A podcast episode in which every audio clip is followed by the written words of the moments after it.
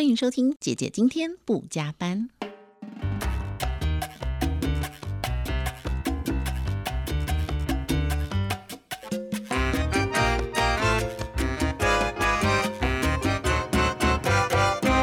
听众朋友们应该都去吃过喜酒吧？那你还记记得自己当年的婚礼是一个什么样的形式呢？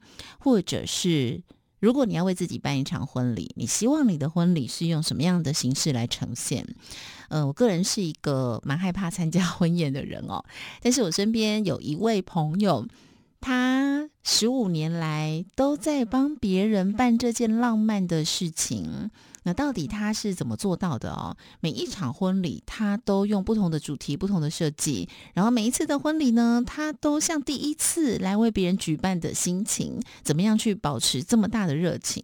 最重要的是，他把这么多年的经验还有这股热情，在五月一号到二号即将。在华山艺文中心办一个光影婚纱节，那我真的觉得他热爱他的工作，我非常。支持他，所以今天呢，也邀请我的好朋友唐安伦来到节目当中。志平你好，那今天安伦呢要来节目中，主要我们要跟大家分享，在五月一号到二号，在台北华山有一个光影婚纱节。那刚才访问之前哦，我都跟大家介绍，安伦从事婚礼产业有十五年的时间了。那安伦是一个非常漂亮的女生，而且她自己从事婚礼产业十五年的时间，她还是单身。我主要呢是先想问问安伦，第一个就是为什么会想要从事婚礼产业？那第二个就是呢，看着每天都看有人结婚，不是应该自己也很想结婚吗？怎么反而自己没有结婚？你是在演新娘百分百吗？好，我我其实啊，很多人都会问我说，我为什么会加入婚礼产业，而且为什么这一待就待了十五年？其实我并没有一个很。厉害的一个开端，我真的是误打误撞，因为十五年前其实并没有婚礼顾问这个职业，嗯，对。然后呢，可是我小时候的梦想就是想要开一个花店，跟开一个惊喜店。我本身就是一个很喜欢制造惊喜跟仪式感的人，对。然后我毕业的时候呢，就是刚好。应征到一个婚宴会馆，我走进去的时候，面试官就说：“今天刚好有婚礼，你要不要看一下？”我就说：“好。”我就站在旁边，刚好那一幕就是交手，跟我完全没关系，我就哭了。哇！对，然后我就听想说：“天哪，这个人我根本从头到尾都……”不认识，完全不认识。然后，可是就是那一幕，我就觉得我好好感动哦，我就觉得我很喜欢。所以这一脚踏进来，就这十五年，在我们行业里面有一个行话叫做“婚礼魂”。婚礼魂就是不管就是你再大的压力呀，然后或者是呃客人可能二十四小时找你啊，你都会觉得很享受其中。所以这就是婚礼婚。早期我有一段时间也主持婚礼，几年的时间，是，但我后来发现我好不适合哦，而且我后来连参加婚礼吃喜宴这件事情我都很抗拒，哎，为什么？不知道啊，我就觉得去，然后就吃，然后就看要熟不熟的那些人就在那里演一场秀，然后吃完然后就拜拜啊。可是你知道我我我跟你完全不一样，我是十五年来我到现在主持。到交手那一段，我还是常常会哽咽，会感动，我很感动。我每次就是，尤其爸妈哭啊，我就会跟着哭。然后很多人都会说。你会不会入戏太深？但是我就是没办法，可能我是巨蟹座，我整个情感就很很丰沛的一个人。哇，哎，真的哎，嗯，那我可以分享我自己每次参加婚礼啊，只要遇到那种就是看小时候照片啊，然后爸妈哭啊，然后到那个新人都哭，我我也会被感染，然后哭。可是我就会有一种就是干嘛不是很开心的事，为什么哭成这样？所以我后来就觉得每一次我都会在想，说我到底要不要去。啊，真的，这是宾客的感受。是，不过呢，现在有很多的婚礼其实是非常有趣，然后会设计的，然后我就会觉得说，哎，蛮好玩的。甚至呢，他会依照这些呃新人的背景或者他们的职业去设计，然后让这个婚礼感觉到很有意义。然后让宾客也觉得参与其中，然后我就觉得哇，这个婚礼是让我觉得很有印象的。是我们公司啊，就是成立了七年，其实最主要做的就是做一个主题的婚礼。哦，对。那为什么我们做主题的婚礼的很大的一个关键点，就是因为我们完全就跟志平讲的一样，就是常会觉得去参加一个婚礼，就东西好吃，场地漂不漂亮啊没了，然后就完全就也没印象。嗯，所以我们就会觉得说，为什么？筹备这么久，然后来一场婚礼的时候，就会觉得没有讨论到新人啊参与感，所以我们就做主题婚礼，就是我们会了解新人想要传达的事情，可能是对父母的感谢，可能是他们爱的很辛苦，可能是想要呃跟朋友相聚，不管是任何什么东西，那我们都会抓出一个线头，然后我们只说一件事，把一件事情说好，这就是我们会特别做主题婚礼，让大家更印象深刻、更好玩，然后更认识他们。嗯，所以什么样的原因促使你想要？把婚礼产业变成自己的事业呢，而不是只是做一个婚礼主持人。我觉得最大的一个原因就是像刚刚提到，就是我发现我本来只是一个婚礼从业人员，可是想要自己创业的关键点就是，我觉得所有的婚礼太无聊了。嗯，然后再来就是很多的婚礼是你会觉得，大大。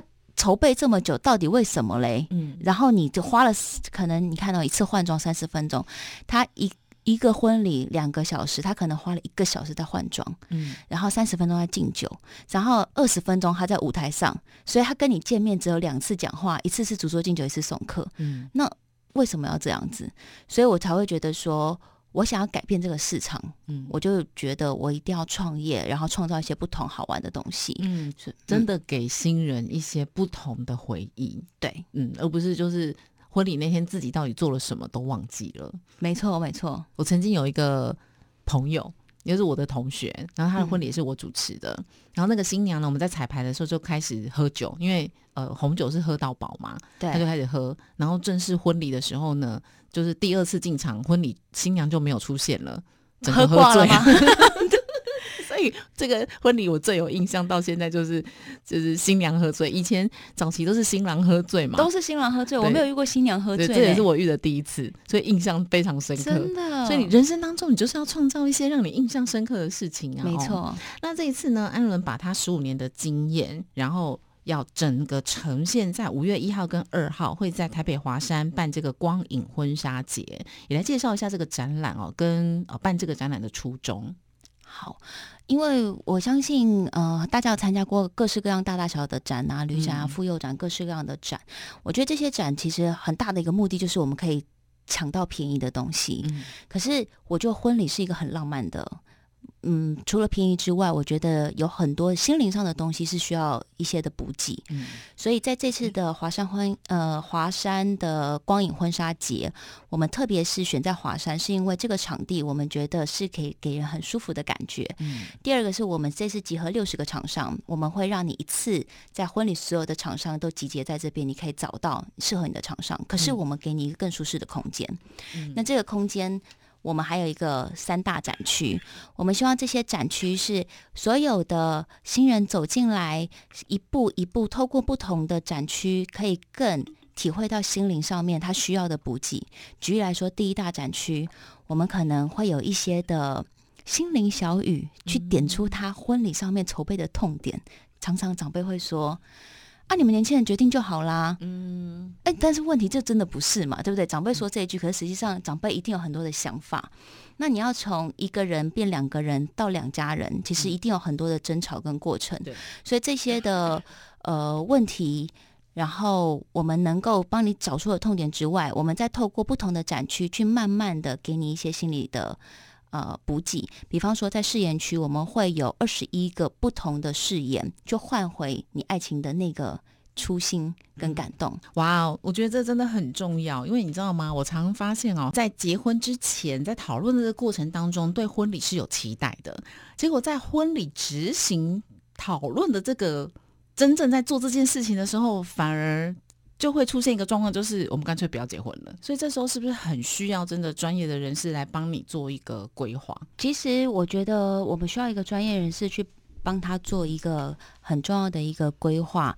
那为什么这次也叫光影的？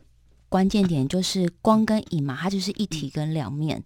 那其实就婚礼一样，它很浪漫，但是它又有很多的争执。那我们在这中间如何去像一个光引导着他们，然后专业的陪伴他们？所以当初是什么时间点开始会想要办这样的一个光影婚纱展？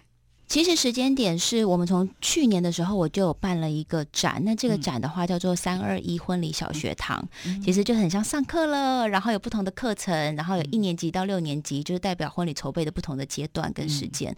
那也一样，就是善用我们公司比较主题式、好玩的感觉，让大家来参与这个展。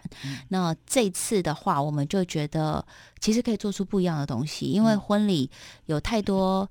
呃，筹备的过程中，你想的很美好，但是你心里是很疲劳的。那我们如何在一个展览里面给予他一些能量？所以我们这次想要做不一样的，就是光影展。嗯，在这次办这个婚纱展、婚纱节的这个过程当中，你觉得遇到最大的困难是什么呢？这次我觉得最大的困难是，其实我们也是挑战一个非常大的项目，因为这次有六十个厂商，我们也在华山四联动，所以集结所有的厂商的所有的资讯同整，跟华山场地，因为它是一个古老的建筑，如何在原建筑不变的状况之下，然后我们要做出我们有光影，而且。最大的不同点，我们的市场挑战是我们等于是把艺术跟展去做一个结合。嗯，在这当中，怎么样用光影去呈现呢？就是它会有一个什么样的节目内容吗？我们这次的节目内容并不是像传统的展一样有很多的主舞台，没有，我们就是一个展区，嗯，不同不同的展区去做呈现。那有我们一进来的入口区，会是做一个面向阳光，阴影就在后方，去点出一个父母的金句，嗯，然后代表的是说，呃，你可能会遇到了所有的痛点、婚礼的问题跟困难。那会慢慢的走到第二展区，就是我们的誓言术，誓言术就是会有二十一句的。誓言就唤起，就是你的初心，就是两个人为什么要结婚相爱的感动。第三大展区就是重头戏，是一个沉浸式展区。我们会打造六米跟三米，然后是用金鱼去做一个呃天地壁，然后做一个投影技术，然后搭配父母叮咛的话语。那我们想呈现的概念，就像是在海底里面，金鱼带着小鱼，就像是父母从小带着我们，就像是一个领航员一样，陪伴着我们成长跟茁壮。所以我们希望大家静下心。来了解，其实，在婚礼的过程之中，呃，从一个人走到两家人，其实父母所有的叮咛，对你来说，其实都是好的。嗯，然后再来把所有的感动会进入明信片区，嗯，然后把你的感动写给未来的自己，或者是未来的对方，或者是你的父母，然后我们会在活动过后帮你寄出去。哇，好浪漫哦！那我刚前面有提到啊，因为安伦现在自己也还单身，是。你有没有想过自己的婚礼会怎么样去设计这个主题？你是不是因为一直没有想出来，所以一直就没有做这件事呢？不是，我跟你讲，很多人都怀疑，就是说你身为一个婚顾，怎么会是单身？嗯，然后我有一个很坚强的说法，就是我就是因为不结婚，我还能够保持如此浪漫情怀。因为如果结婚了，我就是人生柴米油盐的，啊我就 我就没有办法这么浪漫哦。我是为我的工作牺牲了我的人生，真的也太伟大了，真的。但我相信每一对新人对婚礼的憧憬都会很高。那接触过这么多的新人呢，你觉得大家共通的痛点跟问题哪些是最多的呢？我觉得共通的痛点跟问题就是，我觉得台湾最常会遇到一个状况是，他们觉得他不需要婚礼顾问。嗯，原因是因为呃，可是很多海啊海外回来的新人，他们都一定会请婚礼顾问。我是这中间最大的差别就是，国外的新人常常办一些派对，所以他们知道办一个活动它的复杂性，还要统筹的。事项是非常繁重的，那婚礼这么大的事情一定要交给专业。可是因为台湾平常在办活动机会很少，那婚礼的时候呢，新娘通常会满怀期待，然后都会觉得说：“哎，我开始自己找厂商，我觉得很好玩。”但是没想到婚礼最后的三个月，你就会遇到发喜帖跟发喜饼，然后宾客谁要跟谁做，谁不跟谁做。这个时候最焦虑的时候，已经没有人可以来帮你了。那是最后冲刺的三个月。嗯，所以。我觉得婚故是他们最需要，然后常常也会在事件上面会产生争执。嗯，因为我们的初衷就是希望把人的事情处理好，那我们帮你把琐碎的事情处理。嗯，刚好提到，其实有时候最大的挑战就是面对双方的家人。对，嗯，就如果当两家的父母意见不合的时候，其实新人夹在中间是蛮为难的。通常遇到这样状况，你们会协助处理吗？还是说给新人什么样的建议呢？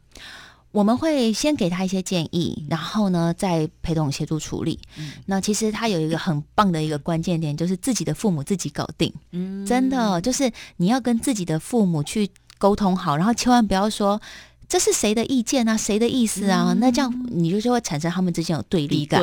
对所以你要自己把你的所有东西，你们两个，你跟你的另一半先达到共识，嗯然后自己的父母自己搞定，然后消化吸收，回来再取得共识，再回去做讨论。嗯其实通常就不会有太大的问题产生。嗯嗯，所以像每一次的这个主题婚礼，你们都是怎么发想的？因为像我知道安伦曾经办过一场那种呃世星际大战的世纪婚礼，像这样的一种主题发想，当初是怎么样激荡出来的呢？其实我们的每一个主题都是针对新人的故事，因为这一场婚礼他，呃新娘本身是演员，然后新郎呢他是。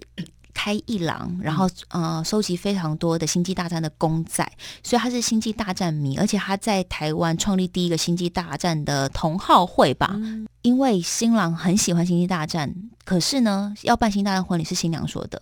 她说：“我老公很喜欢星际大战，我想要办一场属于他的婚礼。”那这件事很感动啊，因为通常女生就想要一个浪漫的婚礼，嗯。可是她想要完成她老公的愿望，嗯。那所以我们就说好吧，那我们就就做一场很星际大战的婚礼，嗯。而且要原汁原味的呈现。对，而且这个婚礼媒体报章杂志还有报道，对，那场非常多记者报道采因为访，真的很有创意。还有没有一些你曾经做过很有创意，然后想跟大家分享的主题婚礼呢？我记得我自己还有一场婚礼，我蛮喜欢的。然后因为在这筹备这场婚礼上面，有遇到了蛮多的挑战，嗯是因为我记得我的新人第一次来跟我聊他们的爱情故事的时候，呃，他边讲边哭。嗯其实他讲到一个关键点是，他从小到大。的时候呢，他在家里面，他爸爸妈妈不在身边，然后他是大家庭照顾长大的小孩，最最照顾他的人是阿公。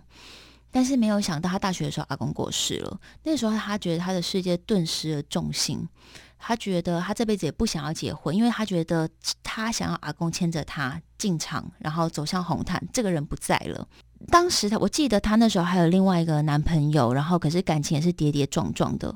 结果有一天他在睡觉呢，就是做梦梦梦睡睡睡的时候，就梦到阿公出现，阿公呢就牵着一只手来到他的面前，然后梦就醒了，隔天就认识了他现在的老公，哇所以他就觉得现现在这个老公是阿公阿公选的，阿公选的，阿公带带给他的。哇对，然后呢，所以他在婚礼上面他就跟我说，他最想最想的就是阿公陪他进场，但是阿公不在了。天哪，我都要哭了。对，然后再来呢，他讲到他是大家庭长大的小孩，所以在他生命中很多很重要的是他的大姑姑、大姑丈、二姑姑、二姑丈跟小姑姑、小姑丈，因为他人生不同时期是不同的姑姑去照顾他的。嗯那他希望他们，呃，还有他的阿妈陪着他进来。嗯，那我想说，交手哪有办法这么多人？你刚刚这样加起来，其实有七个人，对，对。所以后来之后呢，我们团队开会开了非常非常久的会议，我们去完成他的梦想。首先是我们把阿公的照片。绑在他的捧花上面，做成一个小小的那种小相框，然后绑在他的捧花上，所以他拿着捧花象征阿公陪着他。然后再来的话呢，我们让他呃三个姑姑跟姑丈呢在红毯的两边站成闪电形，然后呢先安排新郎进来，然后新郎先走过来他们的身边的时候呢，每一个姑姑跟姑丈呢就会把他的祝福做成一个呃小胸牌贴在新郎的身上，嗯。比方说希望他幸福，希望他健康，然后希望他可以。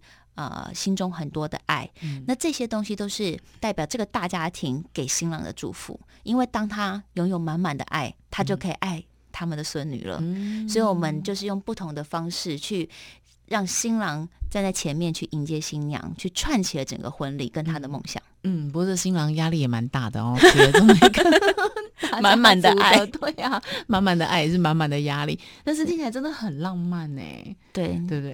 刚刚有讲，因为安伦还是保持单身时间比较多，所以才能一直有浪漫的感觉。可是呃，很好奇的就是说，你怎么样一直保持这样的热情？就是这件事情，呃，为一一对新人，然后完成他们。结婚之后，其实原则上就跟你没有关系了嘛，然后就祝福他们幸福，然后就一直这样重复，要怎么样一直保有这样的热情啊？一直保有这样的热情，其实我也不知道哎。其实我很享受跟他们聊他们生活的故事，然后我很享受走入他们的生活，所以他们的每一个喜怒哀乐对我来说，都好像我认识他们好久好久一样。所以当我在主持的时候，我也会很把自己整个情绪都投入进去。我甚至会跟他的父母、跟他兄弟姐妹聊一聊，从不同的观点去更认识他。所以，我我很享受跟他们很近、很心很近的感觉，然后完全敞开心认识彼此。所以，我跟很多新人，即使结完婚之后，我们都会是很好的朋友，都持续做联络。哇，有没有曾经遇过一些在执行当中很挫折的事情？我记得有几次比较大挫折，就是设备出现问题。嗯，就可能我们要进场的时候，整个灯光音响跳掉。嗯嗯，这个不错啊，就来一个暗夜灯光秀啊，蜡烛就可以端出来了。对，可是我觉得，我觉得那个新人其实当当下当然是有一些临场反应，比方说我们可以先改成比较不需要麦克风的主桌敬酒啊的这些活动。但是我觉得对新人来说，我能够理解他们心理上面的难过，或者是他筹备这么久，他如何对他的宾客交代。所以我也是会因为这样的东西会觉得。呃，很感同身受，或者是我能不能再做的更多一点点，不让这些事情发生？对啊，这个你看事前规划了这么久，结果就在当天来跳，这个很难。这像这样的情形是可以怎么样预防呢？其实预防上面真的会比较困难一点点，尤其是如果你是使用饭店的设备或者是一些会场的设备的时候，真的很难预防。啊！可是你在饭店就只能使用饭店的设备，不是吗？呃，不会，有的时候其实你也可以直接进自己的乐团或自己的音响设备，这也这也是一个方式。嗯，所以通常哦，大家都想要办一个婚礼，好的一个婚礼，但怎么样可以轻松的办一场优质的婚礼呢？轻松的要办一场优质的婚礼，就交给别人办。我觉得要哎，真的最轻松，真的是要交给别人办，因为。我我常常都会说啊，我觉得筹备婚礼很像是自助旅行，因为自助旅行大家都很有经验。嗯，那很多时候呢，大家在自助旅行的时候呢，一直在就就像是你自助旅行，如果你不花一点时间去享受这个过程、这个筹备的画面，这些东西都是值得享受的，而不是。直接抵达目的地，那就不叫自助旅行了嘛。所以过程这个风景是值得欣赏的。那我觉得筹备婚礼也是，那过程的这个风景是需要你腾出双手，好好的跟你的家人的另一半去相处，然后去讨论出一个未来的方向，而不是。呃，在这个过程之中产生了争执跟争吵，而这些事情应该要让更专业的人去帮你做。对呀，我常常在想啊，一辈子就这么久了，这个婚礼呢，就是未来人生的一个起点。如果你在这个起点当中就已经闹得不开心了，后面这几十年要怎么走呢？还不如就是不要把太多的烦恼放在这上面，你只要提拨好自己的预算。然后把这件事情轻松的交给别人做，你就专心的成就人生当中最重要的大事，然后跟你所选的这个人好好的规划未来的人生。没错，对，所以其实很多事情是可以轻松做的哦。那这一次呢，五月一号到五月二号，在华山艺文中心会举办一个光影婚纱节啊，也邀请大家有。呃，需求或者是你对婚礼产业非常有兴趣的朋友，都可以来看看哦。有很多不同的主题，那特别我想要跟大家分享就是这个三 D 光影的主题区，我觉得这真的非常有趣耶。可以再一次跟大家分享一下这个三 D 光影主题区，它可以看到什么吗？呃，三 D 光影的这个主题区，我们是用六米跟三米，然后去做一个。封闭式的打造情境市区，那在这个情境室走进来的时候呢，你会看到大金鱼带着小金鱼去遨游在整个三米跟六米的空间。那地下我们是一个互动式的水母感应区，所以水母会跟随你的脚步。去做一个聚集跟移动，那整个空间呢？其实我们会用一个呃海底的声音之外，还加上了父母叮咛的话语。其实我们就是要唤起呃你跟父母之间的那个连接点跟那个初心感动。嗯，因为我们知道这个金鱼就是胎生嘛，所以他们的亲子的感情是很好的，所以要呈现的就是父母就像金鱼是那种领航者，在儿女身边带着他们遨游这个大海。那在这个光体影的体验三 D。区当中，你还可以拍照，然后打卡，但是不要用闪光灯哦。你上传 IG 贴文的话，还可以抽奖。没错，对不对？然后奖品还不错哦，有千元的餐券哦，你可以带你心爱的人一起来去享受大餐。那记得五月一号、二号，那我们的时间是几点到几点呢？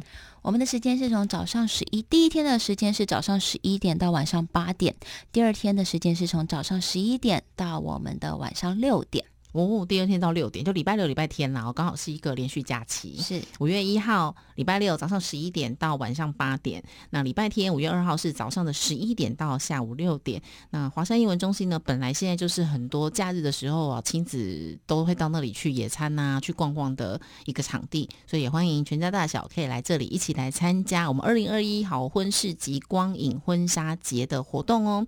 最后，我想问问安伦哦，就从事这个产业十五年，你觉得？在现在少子化，然后很多人又不办婚礼的情况下，未来的婚纱产业的方向会是什么呢？我觉得未来的婚纱产业的方向就是会是以小型婚礼为主，我们会找更聚焦婚礼，然后呢找更至亲的好友，而不会像以前动辄三五十桌、百桌这样。现在真的没有哎，其实现在反而是一百人左右的婚礼是大众。那我觉得未来的趋势可能是三十五十人。的婚礼，小而美，精细，小而美，甚至我不是在饭店了，我可能选一个对我意义的餐厅。对耶，我觉得这样很棒。嗯，然后以及我觉得，我觉得西式、户外、美式的证婚也会是未来的主流。嗯，感觉这种西式户外的已经很长的时间，大家都喜欢那种希腊风啊，在台湾就有海岛风，是那种洋派的感觉，长桌啊，对。然后现在也有蛮多的饭店都还特地去打造。这样的场景，在内湖大直那边也有这种场地，直接就让你感受到这种户外婚礼的呃这种感受。没错，嗯，所以其实我觉得很多元，也不一定一定真的就觉得你要你要办得很。那个人山人海的感觉，你可以就邀请自己的朋友。我记得我有一个同学啊，他结婚的时候也是只有小小的六桌，然后他也没有穿白纱，嗯，他就是穿自己喜欢的小礼服。他们两人第一次约会穿的衣服。很有纪念性啊，我就觉得还蛮有意义的。是，然后我只能说啊，因为他们谈恋爱十几年，然后他的身材还能够维持不变，然后还能记得当时第一套衣服。嗯，那主要他们当时是说，因为他们那时候第一次去约会有拍照，他们是联谊，然后所以有拍照。对，然后他们就穿了当时的衣服，然后进场。